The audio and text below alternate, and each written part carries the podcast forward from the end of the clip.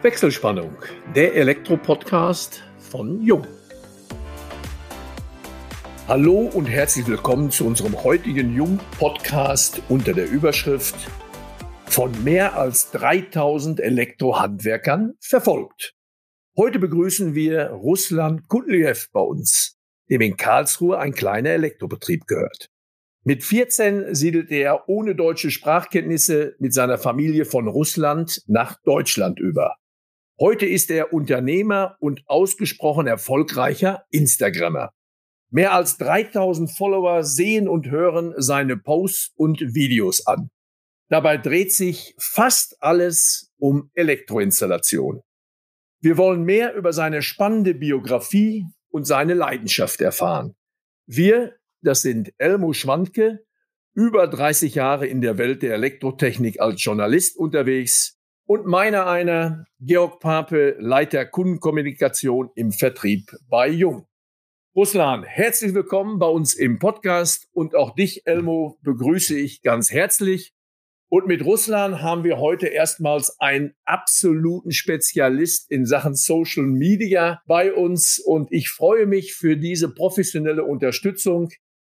Denn wie ich glaube ich schon mehrfach erwähnt habe, bin ich nicht ganz so firm vor einem halben Jahr wusste ich nicht mal, was ein Podcast ist.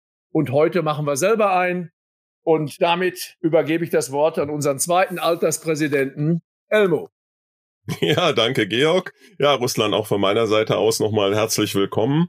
Ich hoffe, das wird heute, nein, ich bin der Überzeugung, dass es ein sehr spannender Podcast wird, weil deine Biografie allein schon neben deiner erfolgreichen Instagrammer-Tätigkeit sehr viel Potenzial bietet, ausgedehnte Gespräche darüber zu führen.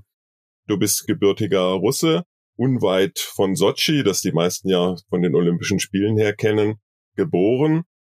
Für dich brach Ende der 80er, Anfang der 90er buchstäblich, so kann man das glaube ich sagen, korrigier mich, wenn das nicht so ist, eine Welt zusammen. Das ehemalige Sowjetimperium löste sich auf und 1994, wenn ich das recht in Erinnerung habe aus unserem Vorgespräch, habt ihr euch dann entschlossen, das heißt deine Familie und du, überzusiedeln nach Deutschland, um hier ganz neu durchzustarten.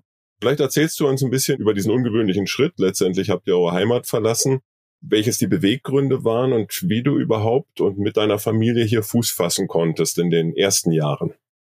Vielen Dank an Georg und Elmo für die nette Begrüßung und die wundervolle Einleitung. Tatsächlich bin ich äh, nicht in Tuapse geboren, also nee, Sochi. Das hatte ich aber in unserem Vorgespräch gar nicht erzählt, sondern in Tadschikistan und wir sind dann übergesiedelt an die Schwarzmeerküste, einer der schönsten Regionen Russlands letztendlich.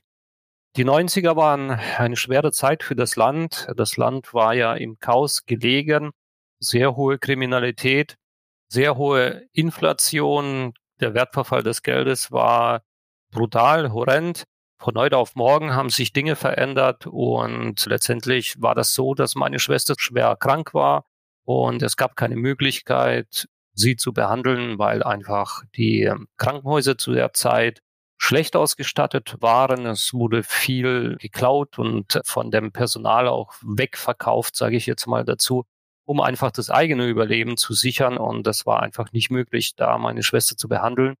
Allerdings war das lebensbedrohlich, die Erkrankung, und deswegen, wir hatten Verwandte damals schon hier in Deutschland. Deswegen war die Entscheidung von meinen Eltern so, dass wir eben nach Deutschland gehen, um ja die Möglichkeit zu bitten, dass meine Schwester behandelt wird. Genau. Ja, diese schwierige Situation, du sagtest ja gesagt, die Kriminalität war hoch, die Inflation war sehr stark. Deine Eltern welcher beruflichen Tätigkeit gingen die in der damaligen Sowjetunion nach? Wie waren die dort positioniert? Ja, wir hatten einen Landwirtschaftsbetrieb. Wir haben Fleisch produziert, Hühnerfleisch und Tomaten und Gurken und äh, davon haben wir eigentlich mehr oder weniger gelebt. Das haben wir verkauft. Das war das Geschäft von meinem Vater. Genau, so war das. Ihr habt das auf dem Markt verkauft? Ja. Wenn große Chargen waren, dann ist mein Vater immer nach Sochi gefahren und hat es dort verkauft wenn wir 100 Hühner geschlachtet haben, dann hat er eben diese Reise gemacht nach Sochi und hat den Großverkauf gemacht, ja. Du hattest mal gesagt, das war eine gefährliche Situation, auch überhaupt gefährlich, damals seinen Lebensunterhalt zu bestreiten und dort zu leben. Und ich erinnere mich, dass du mal sagtest, dein Vater ist niemals ohne Waffe auf den Markt gegangen. Ja. Vielleicht erzählst du noch ein bisschen dazu.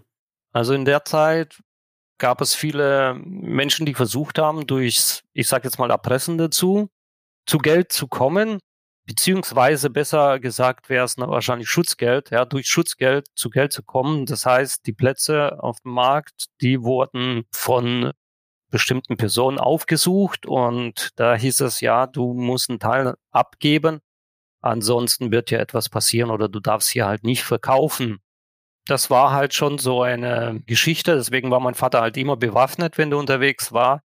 Da waren halt so Sachen, wenn zum Beispiel jemand Klamotten verkauft hat und sich nicht beteiligen wollte, dann haben die Kriminellen Kinder bezahlt und haben denen einfach Farbe gegeben und die Kinder sind dann daher gerannt gekommen und haben Farbe drüber geschüttelt über die ganzen Kleidungsstücke, dass die dann quasi zerstört waren und nicht mehr verkäuflich waren. Und was willst du gegen Kinder machen? Kannst du nichts machen, ja.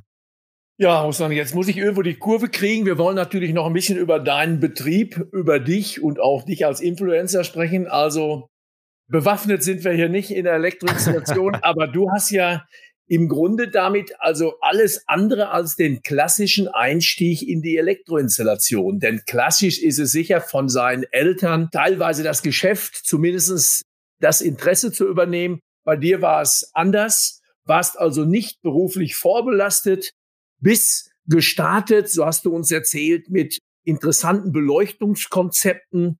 Das Stichwort Wartungsflat habe ich mir hier aufgeschrieben. Erzähl uns einfach mal, ja, was du gelernt hast und wie du auf die Idee gekommen bist, dich in Richtung Elektroinstallation zu orientieren. Das Interesse an der Elektrotechnik kam eigentlich dadurch, dass wir im äh, Jugendhaus haben wir Veranstaltungen gemacht. Das war so ein Jugendhaus für Ausländer und Aussiedler und so weiter. Und wir haben halt so ein bisschen Partybeleuchtung gebraucht und dann habe ich dann irgendwann mal angefangen zu basteln wenn ich mir das angucke, was ich damals gebeißt habe, das war ja halb lebensgefährlich. Aber es hat funktioniert. Das war so der erste Berührungspunkt dann letztendlich. Und irgendwann mal hatte ich so den Traum, ein Flugzeugelektroniker zu werden und wurde aber letztendlich von der Bundeswehr abgelehnt. Bei der Musterung haben die halt gesagt, ich bin viel zu untergewichtig, der Rucksack würde mehr wegen wie ich. Somit war ich dafür nicht geeignet. Also habe ich mich neu orientiert nach einem Ausbildungsplatz in der Branche gesucht und es war eben Elektriker. Damals hieß es auch noch so.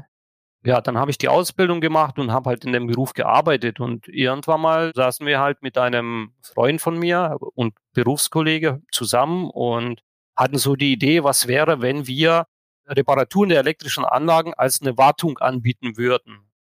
Das Ganze haben wir damals Elektroflat genannt. Es hat aber nicht eingeschlagen. Das heißt, es gab scheinbar keinen Bedarf. Wir haben kaum Kunden gefunden, vielleicht damals auch falsch vermarktet, ich weiß es nicht.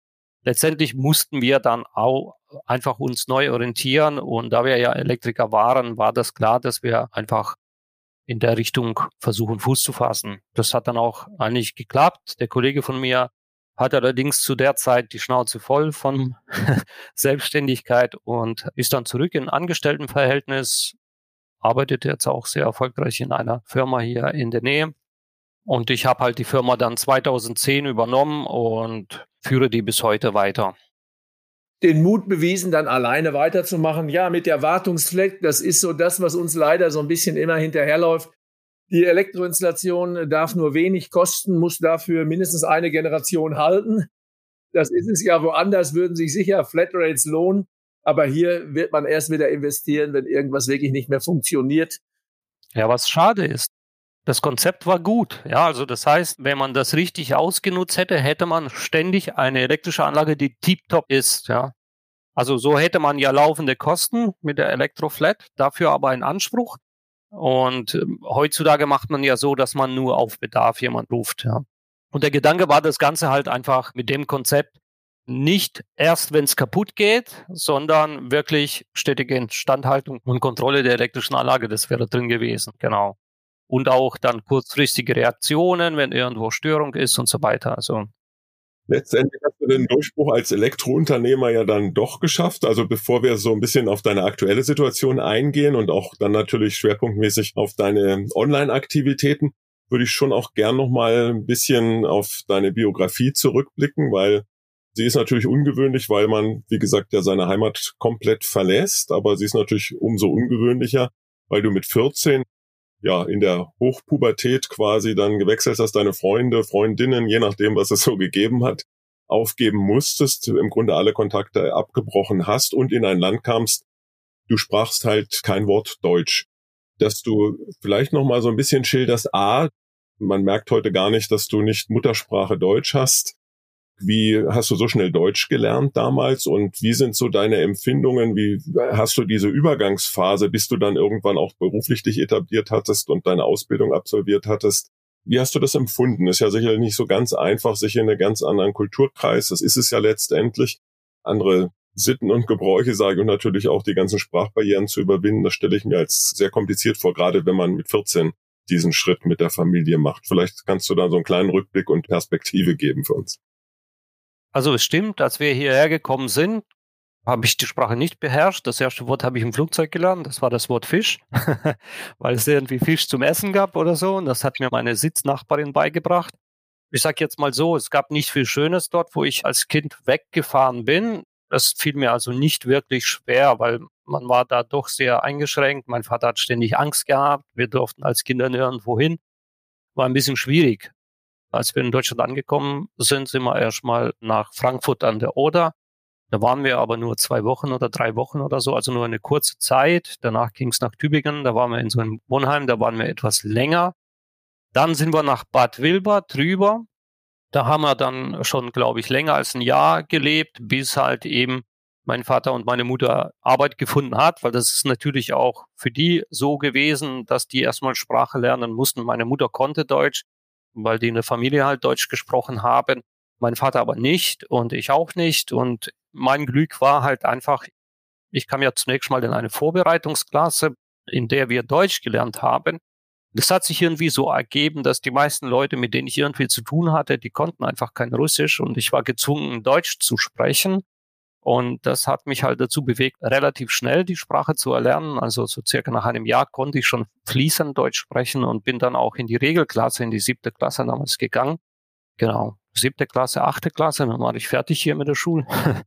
und ja, dann ging's in die Berufsbildung. Genau. Und heute denkst du Deutsch oder Russisch?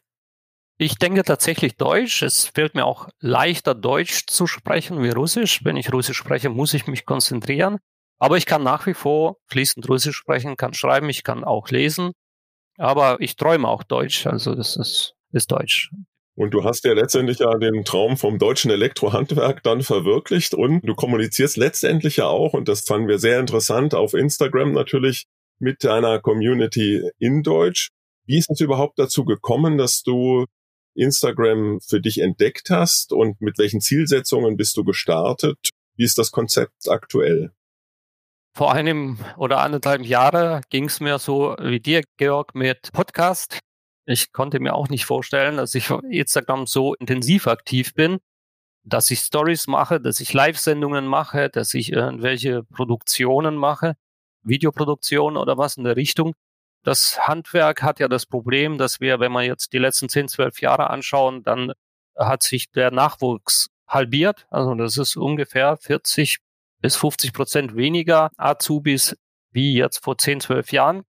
Das heißt, wir haben einen enormen Fachkräftemangel in dem Beruf, zumindest mal momentan. Die Auftragslage ist sehr hoch. Also muss man nach irgendwelchen Wegen suchen, Menschen zu erreichen. Und damals, vor einem Jahr, habe ich dann irgendwie meine Assistentin darauf angesetzt, sich mit Instagram auseinanderzusetzen. Ich hatte damals auch irgendwie so einen Online-Kurs gekauft, damit sie sich da ein bisschen mit vertraut machen kann. Allerdings kam das dann so, dass äh, sie das Unternehmen irgendwann mal verlassen hat. Und dann habe ich gedacht, okay, was mache ich jetzt mit diesem Instagram-Kanal? Letztendlich hat sie da doch recht viel Zeit investiert. Und dann habe ich gedacht, okay, ich probiere es halt einfach mal. Und damals habe ich eine Challenge gemacht, jeden Tag einen Post oder eine Story. Und zwar ein Jahr lang. Da gibt's auch noch einen Post dazu mit der Zielsetzungen. Und das habe ich dann tatsächlich durchgezogen und das hat mich einfach dazu bewegt, so viel dazu zu lernen, weil man will natürlich nicht langweilig sein, sondern man möchte immer irgendwas Neues ausdenken und ein bisschen unterhaltend sein. Und man möchte natürlich auch die Menschen erreichen, sonst bringt das ja alles nichts. Was ist das jetzige Ziel? man sieht auch, dass die Ausbildungsqualität der Auszubildenden aufgrund der zeitlichen Problematik in den Betrieben nicht mehr so intensiv geführt wird, wie sie vielleicht sollte. Ja, also es ist doch relativ schwierig für die jungen Leute heute eine gute Ausbildung zu bekommen. Und ich möchte mit meinem Kanal ein Stück weit in dieser Richtung unterstützen, indem ich einfach gewisse fachliche Dinge auf meine Art vermittel. Und es gibt halt bestimmte Menschen, denen liegt eben genau diese Art und die können bestimmte Zusammenhänge besser verstehen, wenn ich die in meinen Worten erkläre. Das ist das eine. Das andere hat sich ergeben, dass auch viele Meisterschüler zum Beispiel bei mir zuschauen und wir durch die Live-Sendung sehr, sehr viel Fachwissen, da hatte ich auch die Genehmigung von dem VDE-Verlag für ein Buch zum Dinge vorlesen mir eingeholt und wir haben da sehr viel Fachliches durchgearbeitet von den Grundlagen über verschiedene Vorschriften. Wie setzt man welche Dinge um? Wie funktioniert was physikalisch, technisch? Und so setze ich das nach wie vor fort. Jeden Dienstag ist eine Live-Sendung in der werden halt diese Themen entweder direkt aus der Community aufgegriffen oder Dinge, die oft mich im äh, beruflichen Alltag bewegen. Wenn ich zum Beispiel etwas installiere, was für mich nicht alltäglich ist, dann setze ich mich oft hin und gucke einfach in die VDE und lese ein bisschen, okay, was muss ich denn überhaupt beachten und so weiter. Und wenn es gerade passt, dann mache ich das auch gerne zu einer Live-Sendung und dann mache ich das mit der Community zusammen. Und so entsteht halt ganz, ganz viel Mehrwert wo einen Nutzen für viele hat, also für Auszubildende, für Meisterschüler und auch für Menschen, die im Beruf sind und diesen Beruf ausüben. Und ich hoffe halt dadurch auch ein bisschen, ich sage jetzt mal, ich will jetzt nicht übertrieben klingen oder so, aber ich hoffe, die Qualität ein bisschen zu erhöhen insgesamt, weil es gibt doch viel Missverständnisse in der Elektrotechnik. Es werden Vorschriften falsch ausgelegt und der eine oder andere Hersteller nutzt auch gerne so ein bisschen die Vorschriften aus, um seine Auslegungen zu präsentieren. Ja, ich will hier niemanden kritisieren. Da will ich einfach ein bisschen aufklären, ein bisschen, ja, die Kollegen auch unterstützen, ja. Ja, das relativiert ja sicher sogar auch deine Followerquote, weil es ist schon ein recht schmales Fenster, in dem du dich bewegst, ein schmaler Bereich. Wenn ich jetzt sehe, nur mal das Hobby Fußball, da gibt's den Cristiano Ronaldo, da reden wir über 100 Millionen Follower oder noch mehr. Bin da gar nicht auf dem aktuellen Stand. Aber umso interessanter ist es, dass eben in dieser schmalen Nische schon 3000 alles technikaffine und du sprachst es ja an, hauptsächlich Elektroinstallationsbetriebe, zumindest Mitarbeiter in diesen und auch Meisterschüler unterwegs sind. Klär uns noch ein bisschen auf, was hat es mit dem Elektromontag, Elektrodienstag auf sich? Was ist das für ein spezielles Format, was dann also am Dienstag oder am Montagabend gesendet wird. Also ich nenne das Content-Format und das ist einfach ein spezielles Thema und dieses Thema prägt halt eben einfach diesen ganzen Tag. Und der Elektromontag ist der sogenannte Community Day. An diesem Tag reposte ich also jeder Elektriker kann ein Bild von seiner Tätigkeit machen, was er gerade macht oder sich selbst fotografieren dabei, mich darin markieren in seiner Story dann und ich reposte das in meiner Story.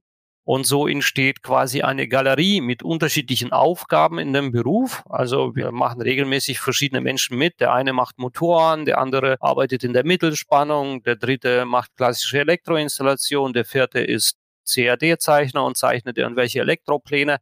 Und so erschaffen wir gemeinsam mit der Community eine Galerie mit unterschiedlichen Aufgaben in dem Beruf. Und der Hintergedanke war einfach mal, falls jemand sich mal über die verschiedenen Aufgaben informieren möchte, dann kann er einfach an einem Montag bei mir in die Story schauen und dann sieht er verschiedene Elektriker mit unterschiedlichen Aufgaben. Und dann kann er auch gezielt mal auf das eine oder andere Profil von den Kollegen gehen und sich da noch ein bisschen weiter informieren. Es gibt so Vereine, die informieren über Berufe und so weiter. Ich weiß, dass manche mein Profil tatsächlich da zeigen, um äh, zu zeigen, welche Aufgaben so ein Elektriker hat. Ja, deswegen ist das eine schöne Geschichte. Zum einen hat die Community was davon, weil die können auch mal andere Elektriker-Kollegen kennenlernen, ja, das heißt auch Kontakte knüpfen, da entstehen vielleicht sogar Freundschaften, ich weiß es nicht. Aber man findet halt einfach Gleichgesinnte dadurch, dass die halt da alle in meiner Story versammelt sind. Und zum anderen können sich junge Menschen da ein bisschen informieren und sehen, was tatsächlich, also das ist ja das Spektrum unseres Berufes, ist ja Wahnsinn. Du kannst als Elektriker wirklich vom reinen Bürojob bis hin reiner Führungsposition kannst du alles sein, ja. Du kannst Pläne zeichnen und so weiter, kompletter Bürojob, ja. Du kannst Installation, Montage machen, Handwerksjob. Du kannst Projektleitung, Bauleitung machen, das ist so eine Mischung Handwerk, Führungsposition. Du kannst schon Betrieb führen, dann bist du komplett in der Führungsposition. Also das ist einfach fantastisch, was dieser Beruf an Möglichkeiten und Potenzial hat und man kann da wirklich Karriere machen. Und ja, das finde ich halt toll, dass man das so ein bisschen zeigen kann so breit wie die Möglichkeiten im Elektrohandwerk für potenzielle Auszubildende, aber auch natürlich für etablierte Elektrohandwerker ist. So breit ist natürlich auch die Kommunikationsmöglichkeit im Internet. Du hast mit Instagram begonnen. Gibt es einen Grund dafür, warum du die anderen Formate so ein bisschen außen vor lässt? Welche Rolle spielt beispielsweise Clubhouse oder TikTok? Warum hast du das nicht verknüpft mit Facebook, was sich ja vielleicht anbieten würde? Oder wie sind da deine aktuellen Intentionen? Möchtest du das weiterentwickeln oder konzentrierst du dich wirklich nur dann auf Instagram? Facebook oder Instagram sind ja so die zwei stärksten sozialen Netzwerke, die es momentan gibt. Und Facebook war für mich einfach zu der Zeit zu kompliziert. Also wenn man Facebook aufmacht, da wird man ja erstmal erschlagen mit den ganzen Möglichkeiten und Seiten und Fenster und weiß der Kuckuck was. Da ist Instagram komplett anders da. Das ist sehr reduziert. Da gibt's nicht so viele verschiedene Fenster und keine Ahnung was, sondern es ist irgendwie so klar aufgebaut und man kommt auch relativ schnell damit klar. Instagram hat halt unglaublich viel zu bieten. Auf Instagram kann ich Bilder posten, kann ich Texte dazu schreiben, ich kann Kurzvideos posten, ich kann lange Videos bis zu einer Stunde posten, ich kann Live-Sendungen machen und ich habe auch einen Status. Das heißt, über Instagram habe ich eine komplette Bandbreite der Kommunikation mit der Community und im Grunde findet da jeder sein Medium. Ja, jeder Mensch ist ja anders da. Jeder hat so seine Art der Kommunikation. Der eine kann es vielleicht besser über Bilder, der andere macht es besser über die Stories und der dritte tut lieber irgendwelche Videos produzieren. Also deswegen eigentlich Instagram, weil es erstens sehr simpel aufgebaut ist. Man wird nicht erschlagen durch einfach unterschiedliche Einstellmöglichkeiten und weiß der Kuckuck was. Man hat eine sehr, sehr breite Medienvielfalt, die man nutzen kann, also Bilder, Videos, Stories, Live und Kurzvideos. Und es ist eine sehr große Community da. Ja, also das ist ja fast genauso groß wie Facebook inzwischen. Facebook werde ich wahrscheinlich nicht. Facebook und Instagram, es wäre dann das gleiche letztendlich fast, ja. Schwerpunkt bleibt auf Instagram. Was wir jetzt so ein bisschen ausprobieren, ist Clubhouse mit Gipsa Felix und Sascha Milius. Das testen wir. Das ist ein sehr interessantes Netzwerk, weil hier das Medium Stimme ist. Und ich kann mir gut vorstellen, dass es viele Menschen gibt, die sich nicht zeigen möchten, aber dennoch etwas zu sagen haben. Für die ist das eine schöne Möglichkeit, nach außen zu kommunizieren. Ist ja so ähnlich wie ein Podcast. Und TikTok ist so ein Nebenbei-Ding. Ich sage immer, ein Abfallprodukt von meinen Videos geht auf TikTok sozusagen. Das sind ja reine Kurzvideos und das lasse ich nebenbei laufen, weil es in letzter Zeit doch an Bedeutung gewonnen hat, aber ich sehe da immer noch nicht das gleiche Potenzial wie auf Instagram und man muss ja irgendwo die Energie hinrichten. Man kann nicht gleichzeitig auf fünf Hochzeiten tanzen. Das klappt dann nicht so gut. Was ich aber auf jeden Fall noch mit reinnehmen möchte, ist YouTube. YouTube ist aber vom Format her eine ganz andere Plattform, wie jetzt zum Beispiel Instagram. Das sind zwar auch Videos. Allerdings ist auf YouTube die Qualität sehr, sehr hoch. Bei Instagram kann man ja schon mit einem Handy sehr weit kommen. Da benötigt man keine hervorragende Qualität. YouTube ist da anders. Wenn man erfolgreich auf YouTube durchstarten möchte oder sein möchte, dann ist da eine gute Qualität notwendig.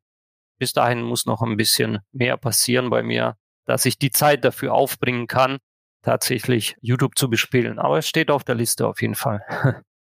Ja, Rosanne, jetzt können ich unsere Zuhörerinnen und Zuhörer ja nicht sehen. Wir haben jetzt die Möglichkeit, uns gegenseitig zu betrachten. Und mir fällt auf, du hast also auch recht Kleidung. Also du trägst eine Basecap und auch ein Sweatshirt mit einem ja, Logo wo ich persönlich erkenne in der Mitte, das könnte der Elektroblitz sein und es gibt sogar eine eigene Style-Linie oder nennt man das so, die du promotest und erzähl uns was zu den Produkten und warum du dieses machst und mit welchem Erfolg. Das sind so Merch-Produkte, sage ich jetzt mal dazu. Es gibt T-Shirts, Pullover. Die Basecap gibt es übrigens nur von mir persönlich geschenkt. Die kann man nicht kaufen. Die ist so ein bisschen exklusiv. die haben nicht viele. Das ist eine Möglichkeit für die Follower einfach Danke zu sagen. Das wird auch gerne genutzt. Für die Mühe, die ich eben aufbringe, um äh, die unterschiedlichen Inhalte zu produzieren, um die Live-Sendungen zu produzieren und so weiter, um die Informationen einfach zu verbreiten. Das ist wie so ein Fanartikel. Mehr ist das dann letztendlich nicht. Aber ich gehe gerade mal auf deine Homepage. Ein bisschen Werbung darf ja sein. Das war RK Style und stimmt, die Kappe ist wirklich nicht dabei. Eine Tasse haben wir, etliche Shirts in vielen, vielen Farben. Also hat was, muss ich sagen. Hat was. Ja, das ist auch ein cooles Logo. Ne? Jetzt haben wir mit Blick auf die Uhr sogar schon fast überzogen, möchten aber trotzdem noch ein bisschen was über den Menschen Russland wissen. Gibt es neben deinem Beruf, deinem Handwerksunternehmen, deiner Instagram-Tätigkeit, gibt's da noch ein anderes Hobby? Ich kann mir bald gar nicht mehr vorstellen, ein bisschen Schlaf wirst du auch brauchen, dass da noch die Zeit für da ist, aber ist da noch was erwähnenswert? Tatsächlich ist ein Hobby Landschaftsfotografie. Da teile ich mit Elmo eine Leidenschaft, glaube ich. Ja, ich besuche gerne schöne Orte und mache schöne Fotos. Das kann man bei mir auf RK Fotoart gerne anschauen. Ich weiß nicht, Elmo, hast du Zeit gefunden? Du wolltest ja mal reinschauen, eventuell. Ja, ich habe mir Fotos mit großem Interesse angeschaut. Also sehr schöne Fotos. Du hast einen guten Blick. Können wir ja vielleicht später mal noch im Detail drüber sprechen. Das ist ja, bei der Fotografie geht es ja mal darum, den Ausschnitt aus der Realität zu treffen und dann letztendlich auch fotografisch umzusetzen. Und die Fotos haben mir wirklich sehr gut gefallen. Vielen herzlichen Dank. ja, ich habe da keine Ausbildung oder was in der Richtung, alles nur ausprobieren, ausprobieren, ja. Ja, es gibt ja den positiven Satz von einigen Philosophen auch, dass die wirklichen Meister immer Dilettanten in einem positiven Sinne gewesen sind. Es gibt ja viele große Künstler, Fotografen, letztendlich auch in vielen anderen Berufen, Persönlichkeiten, die ohne diese fachspezifische Ausbildung äh, Großes geleistet haben, die eine sehr hohe Qualität erreicht haben, einfach durch Leidenschaft und Eigeninitiative. Das spürt man auch bei dir. Ich denke, wir haben heute sehr spannende Informationen über eine interessante Person bekommen und sind auch damit am Ende unseres heutigen Podcasts. Vielen Dank, Russland, nochmal vielen Dank, Georg auch. Vielen Dank und dir, Russland, alles, alles Gute, weiterhin viel Erfolg und wir bleiben in Kontakt und ich nehme mal an, zum Anlass des Zehntausendsten, vielleicht sogar Zwanzigtausendsten Followers werden wir den Podcast dann nochmal neu auflegen. Gerne, sehr gerne. Aber meine Seite haben wir bisher noch gar nicht erwähnt. Gell? Da auf Instagram heiße ich ja Russland der Stromdesigner. Wie kommt's dazu? Das müssen wir jetzt noch kurz erfahren. Der Stromdesigner. Ja, das ist nicht meine Idee. Das kam tatsächlich von einem Kunden und äh, der Kunde ist ein Kreativer gewesen, der ist in der Werbebranche tätig gewesen und irgendwann mal hat er so gesagt, ja, eigentlich das, was ihr macht, ihr designt Strom. Und daher ist das entstanden, ja. Das ist eine kreative Idee, aber ich denke, dass der Agenturverantwortliche kein Elektrohandwerker gewesen ist. Nein, nein. Damit schalten wir für heute die Wechselspannung frei, bedanken uns bei allen Zuhörerinnen und Zuhörern ganz herzlich. Wir hoffen, es hat euch wieder Spaß gemacht und wenn das so ist, dann freuen wir uns natürlich über eine Weiterempfehlung. Und falls ihr Fragen haben solltet, beantworten wir euch diese gerne unter kundencenter.jung.de. Wir freuen uns auf euch beim nächsten Wechselspannungstalk, den Jung Elektro Podcast.